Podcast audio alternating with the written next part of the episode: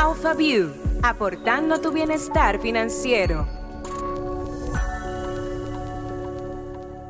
Hello, hello, sean todos bienvenidos a AlphaView, un podcast que hemos creado para demostrarte que invertir en el mercado de valores dominicano es más fácil de lo que te imaginas.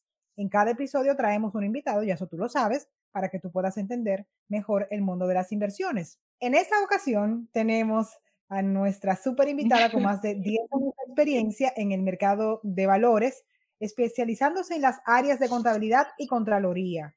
Complicadito. Ella es Claudia Pinto, contadora pública de profesión, egresada de la Universidad Externado de Colombia y actual contralora de Alfa Inversiones. Ha participado en momentos claves del desarrollo del mercado de valores en nuestro país.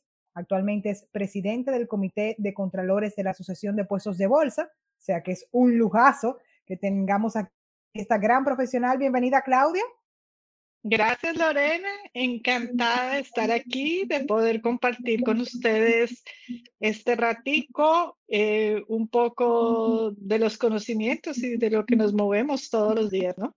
Muy chévere. Y un tema demasiado interesante porque hablar de impuestos es algo que concierne a todos. Entonces, vamos a buscar la manera de sacar el gran provecho de una gran profesional. Así que no te preocupes, yo me encargo de eso. Tú sabes, Claudia, que nos encanta conocer un poco más de nuestros invitados, aparte de lo profesional y solemos hacerle unas cuantas preguntas. Quiero hacerte tres. ¿Me das permiso? Claro que sí, adelante.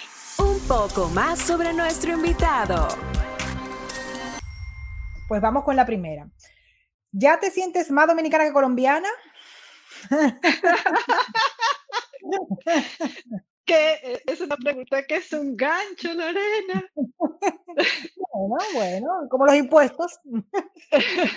No, o sea, para mí eh, estoy totalmente aplatanada en buen dominicano. Eh, mi segunda patria, la patria de mi esposo, mis hijos. Em, soy 50-50 pero muy, muy, feliz de vivir aquí. Muy diplomática, muy diplomática, muy bien, Claudia. Mira, ¿y cómo, has, cómo te has sentido tú al ser parte de las transformaciones del mercado de valores de la República Dominicana?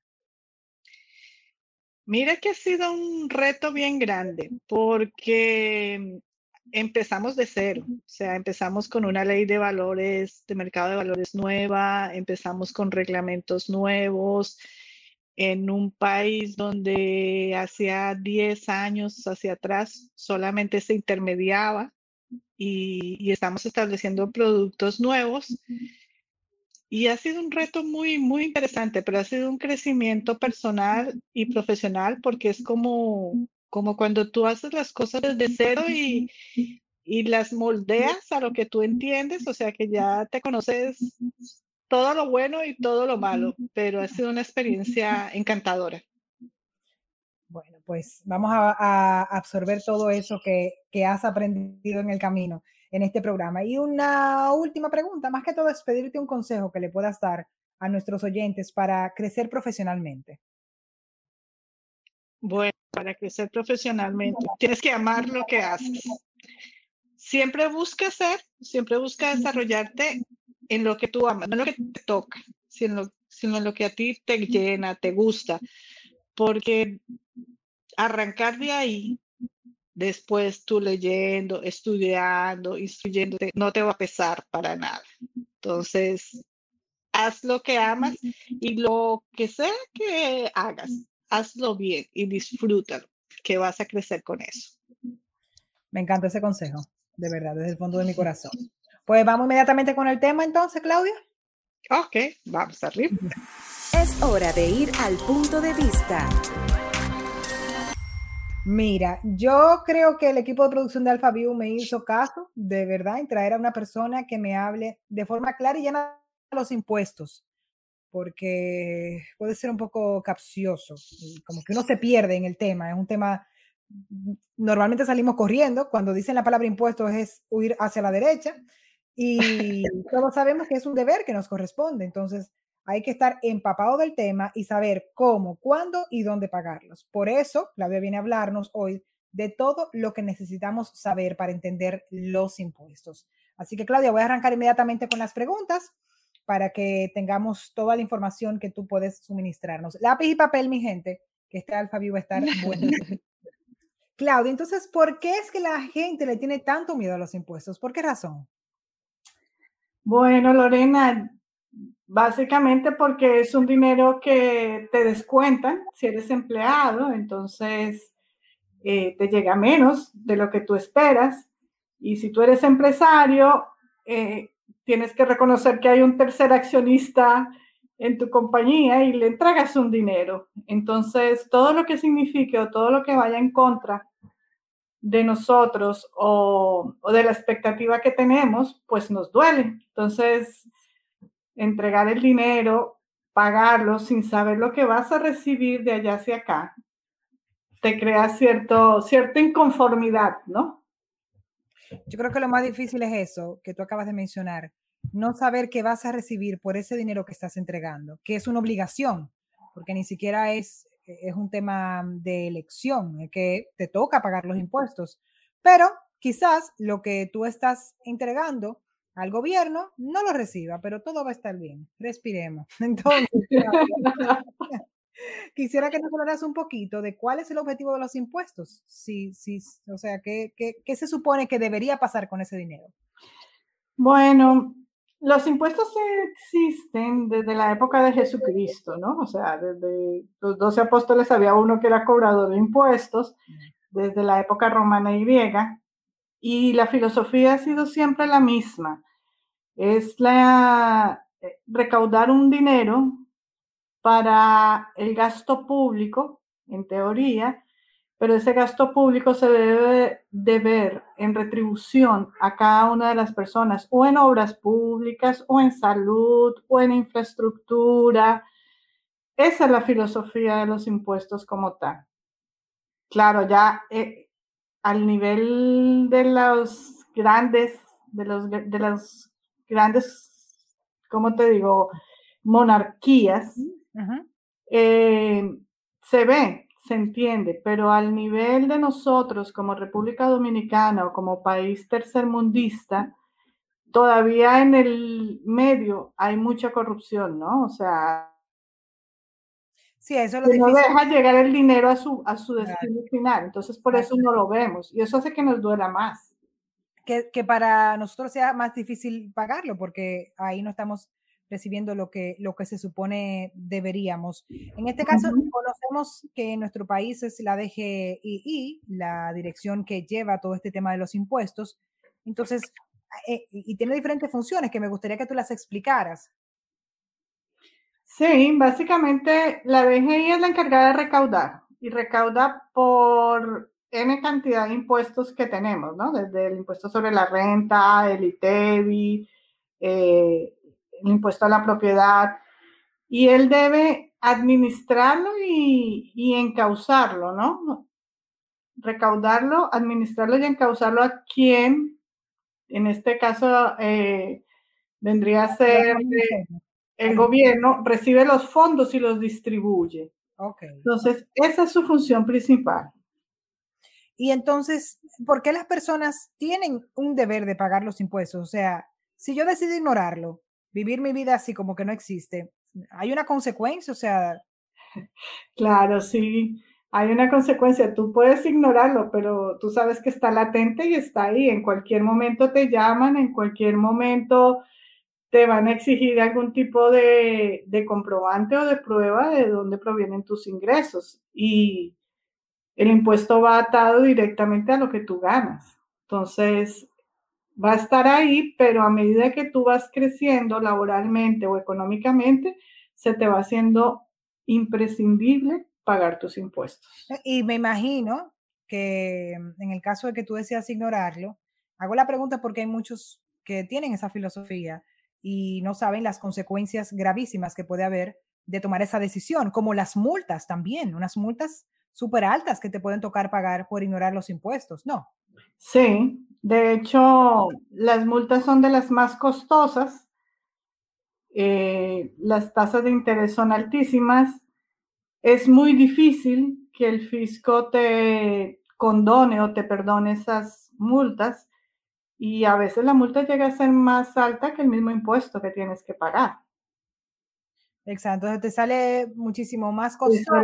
mucho más costoso eh, pretender que no existe a tratar de adecuarte y buscar la manera de eficientizar, ¿no? En caso de que yo insista como ciudadana, ignorarlo, digo, no, yo tomo esa decisión, el día entonces que me llamen, ahí yo veré cómo resuelvo. ¿Debo pagar todos esos impuestos de forma retroactiva? Y en caso de ser así, ¿hasta qué día? O sea, partiendo de qué momento en el tiempo. Sí, debes pagarlo y sí tiene multa, moras, recargos. Em, y debes, desde que, si nunca lo has reportado y, y, la DGI te notifica, desde el día en que te notifique hacia acá, estás obligada. Pueden ser un año, dos años, tres años, el tiempo que sea. Pues ahí está, para aquellos que se quieren hacer los locos, no, no es como que dije que, ay, te descubrieron hoy, a partir de hoy tú los pagas. No, hay consecuencias y puede ir hasta 10 años hacia atrás. Que Exactamente. Es, bastante. Es mucho. Y ahora con el tema también de la ley de lavados y demás, hace que sea todavía más transparente todo esto de los impuestos, ¿verdad? Porque tú tienes que reportar absolutamente todo lo que haces. Exactamente. Ahora, ¿qué sucede? Ya nosotros vamos viendo poco a poco que las entidades bancarias, que las entidades de intermediación financiera como los puestos de bolsa, cada vez que tú llevas un dinero a invertir, te empiezan a preguntar de dónde viene tu dinero y te hacen lo que es una debida diligencia, ¿no? Que que es como una revisión de quién tú eres. Y parte de esa debida diligencia es presentar tus impuestos, tus declaraciones, si eres una persona que tiene una compañía, si eres un asalariado o un trabajador, pues debes llevar la carta de trabajo de tu empleador donde él justifique el dinero que te está pagando y reconozca que te ha hecho las retenciones de impuestos del lugar. Entonces, cuando tú vas al banco y haces un depósito o recibes una transferencia, suponte que Lorena vendió su vehículo y recibió una transferencia de, dinero a tu cuenta, te van a preguntar de dónde viene ese dinero y cuál es la razón. Entonces, ya ahí tú tienes que empezar a decir cuál es la naturaleza de los fondos. Y también te van a pedir muy posiblemente que actualices tu información, tu última declaración o si eres empleada, de dónde eh, proviene el dinero y una certificación de tu empleador que diga que efectivamente te lo pagó y te hizo una retención. Pero poco a poco, a medida que vamos avanzando, se van haciendo un poco más normal los cruces de información, ¿no? Entonces, eh, siempre es importante estar al día para lo que te puedan pedir. Bien, Claudia, entonces, ¿en qué momento de mi vida debo empezar a pagar los impuestos?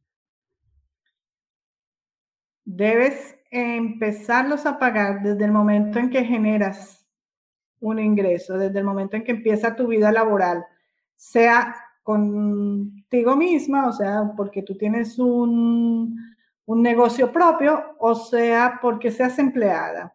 Pero desde el momento en que tú empiezas a generar el primer peso de ingreso, en ese momento empiezan tus obligaciones de pagar impuestos. Porque ya, dejas ya eres visible para la parte del fisco, o sea, ya, que existe.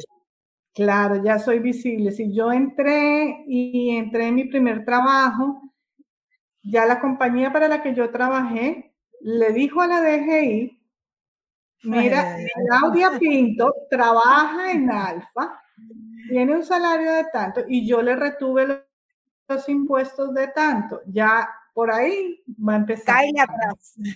Ya. Cae atrás. atrás. Ay, Dios mío. No es fácil. Entonces, dale, dale seguimiento. Dale seguimiento, chequea la que está ahí. Ella vive y produce. Entonces, eh, ¿Por dónde empiezo a conocer qué impuestos me corresponden a mí pagar? Porque no todos tenemos, me imagino, que pagar los mismos impuestos, ¿o sí? No, no, no todos tenemos que pagar los mismos.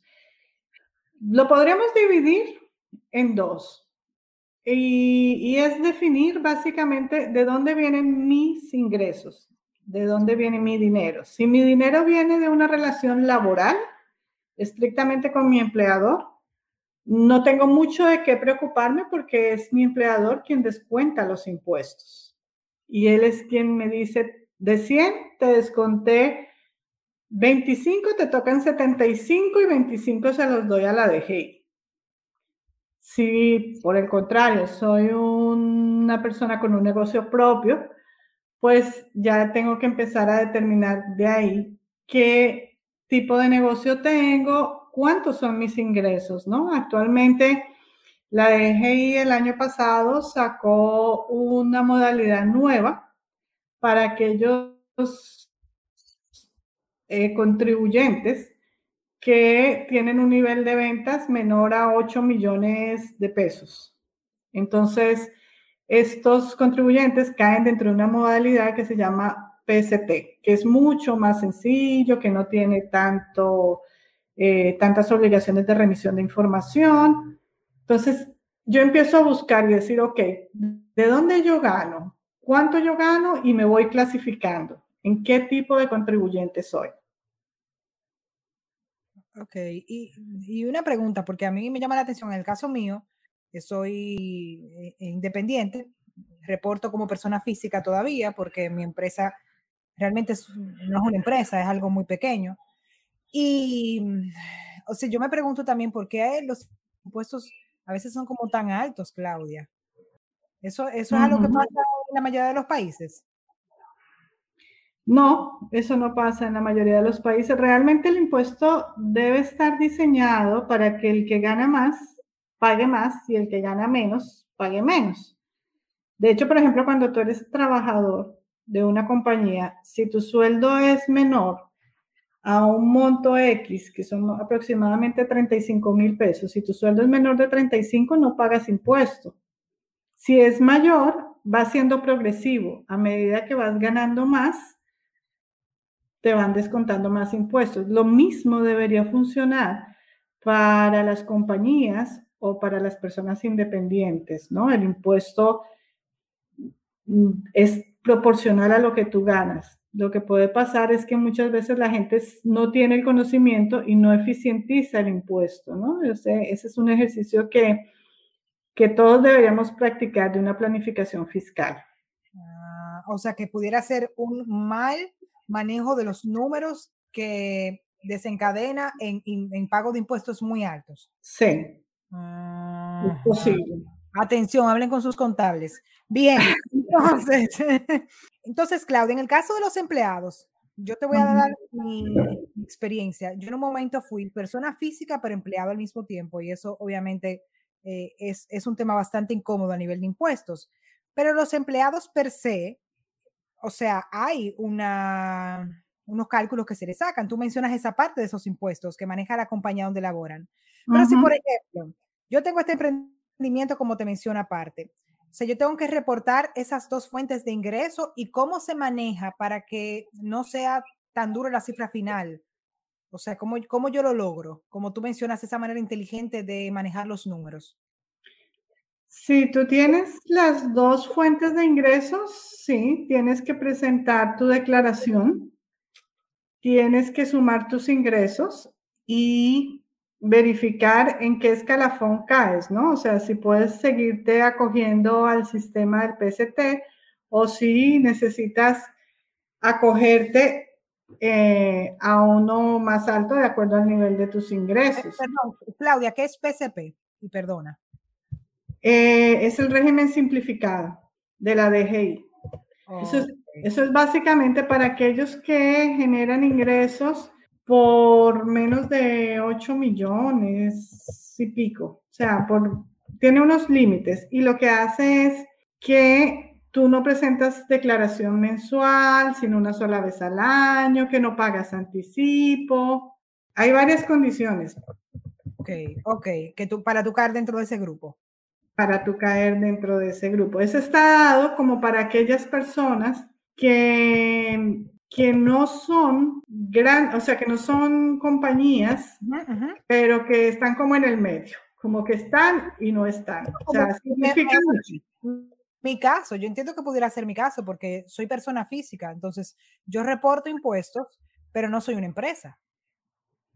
Exacto, pudieses caer, dependiendo del nivel de tus ingresos, pudieses caer en ese, en ese nuevo rango. Eso lo establecieron, yo creo que fue el año pasado, estamos 2021, en el 2019.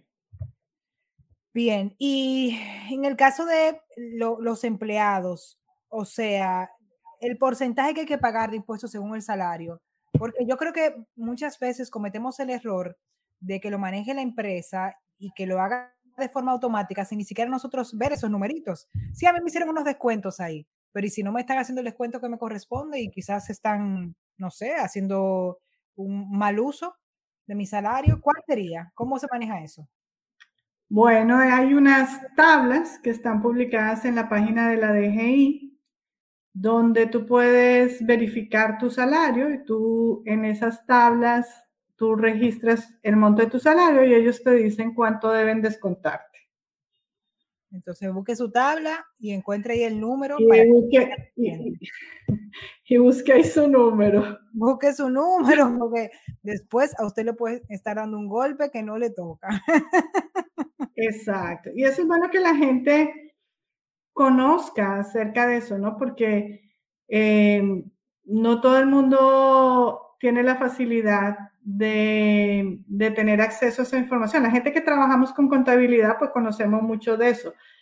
Pero los que no, por ejemplo, usualmente el impuesto de los empleados es anualizado. Y a final de año se hace un recálculo. Si tú pagaste más durante el año, la DGI te genera un saldo a favor, pero eso no lo sabe sino tu, tu patrono, que es quien está realizando el, la declaración. Entonces, él, el patrón, es el que tiene que decirte, ah, mira, Claudia, tú tienes un saldo a favor de tus impuestos de 10 mil pesos. Y él es el encargado de aplicarte ese saldo a favor. Por eso es importante que la gente se, se familiarice y le pregunte a su departamento de recursos humanos, ¿no? Que es, o de nómina, que son quienes manejan ese tipo de información y quienes hacen los envíos. Y muy importante, en el caso de la regalía, que es el salario 13 o beneficios que da la compañía a los empleados, eso no cae dentro del pago de, de, impuestos, o sea, de los impuestos que debe retener la no, Exactamente, eso es totalmente libre de impuestos. Eso es muy importante, o sea, que, que le den su dinero completo. Completo, exactamente. ya vamos a ir aterrizando toda esta información para llevarlo al mercado de valores, que es donde entra Alfa. ¿Los productos del mercado de valores pagan impuestos?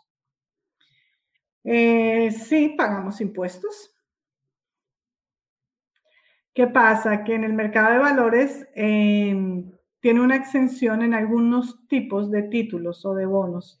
Ok, ok. Y, y o sea que los, los productos que yo adquiero eso, pero eso es algo también que ustedes manejan. Me dicen, no, mira, por este producto, por esta cantidad de dinero, entonces tú tienes eh, este descuento. Sí, por ejemplo, el, tu asesor, cuando tú vayas eh, con tu asesor de alfa, te va a decir, bueno, tú quieres comprar un bono y te va a explicar si el bono es exento o grabado. Si el bono es exento, ¿qué significa? Que todo lo que tú ganes por concepto de ese bono no paga impuestos está libre de impuestos, su tasa es cero. Ok, ok, perfecto. Y mm, muy importante, ¿el inversionista siempre contará con esta información? Siempre, siempre la tendrá y siempre podrá, o sea, podrá preguntarle a su asesor em, qué, qué, tipo de, de inversión le conviene más, ¿no? Hay algunos bonos, por ejemplo, de Banco Central que son exentos en ganancia de capital, pero que eh, pagan sobre su rendimiento, por ejemplo.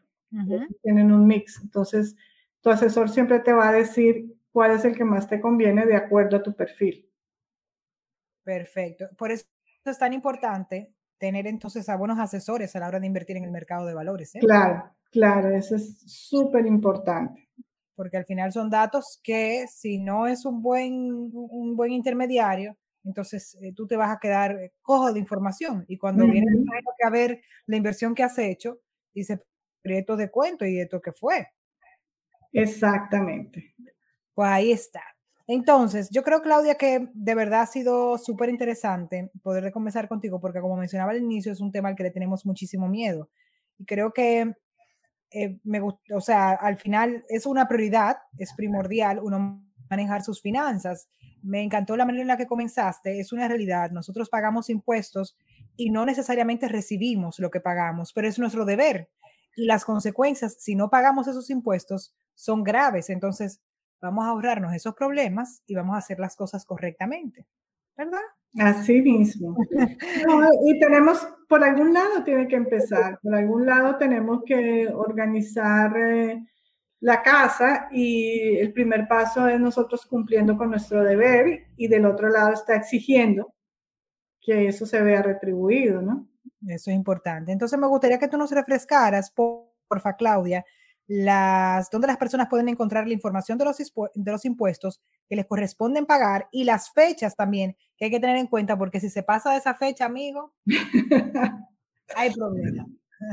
bueno, la mayor parte de la información está en la página de la DGI, dgii.gov.do.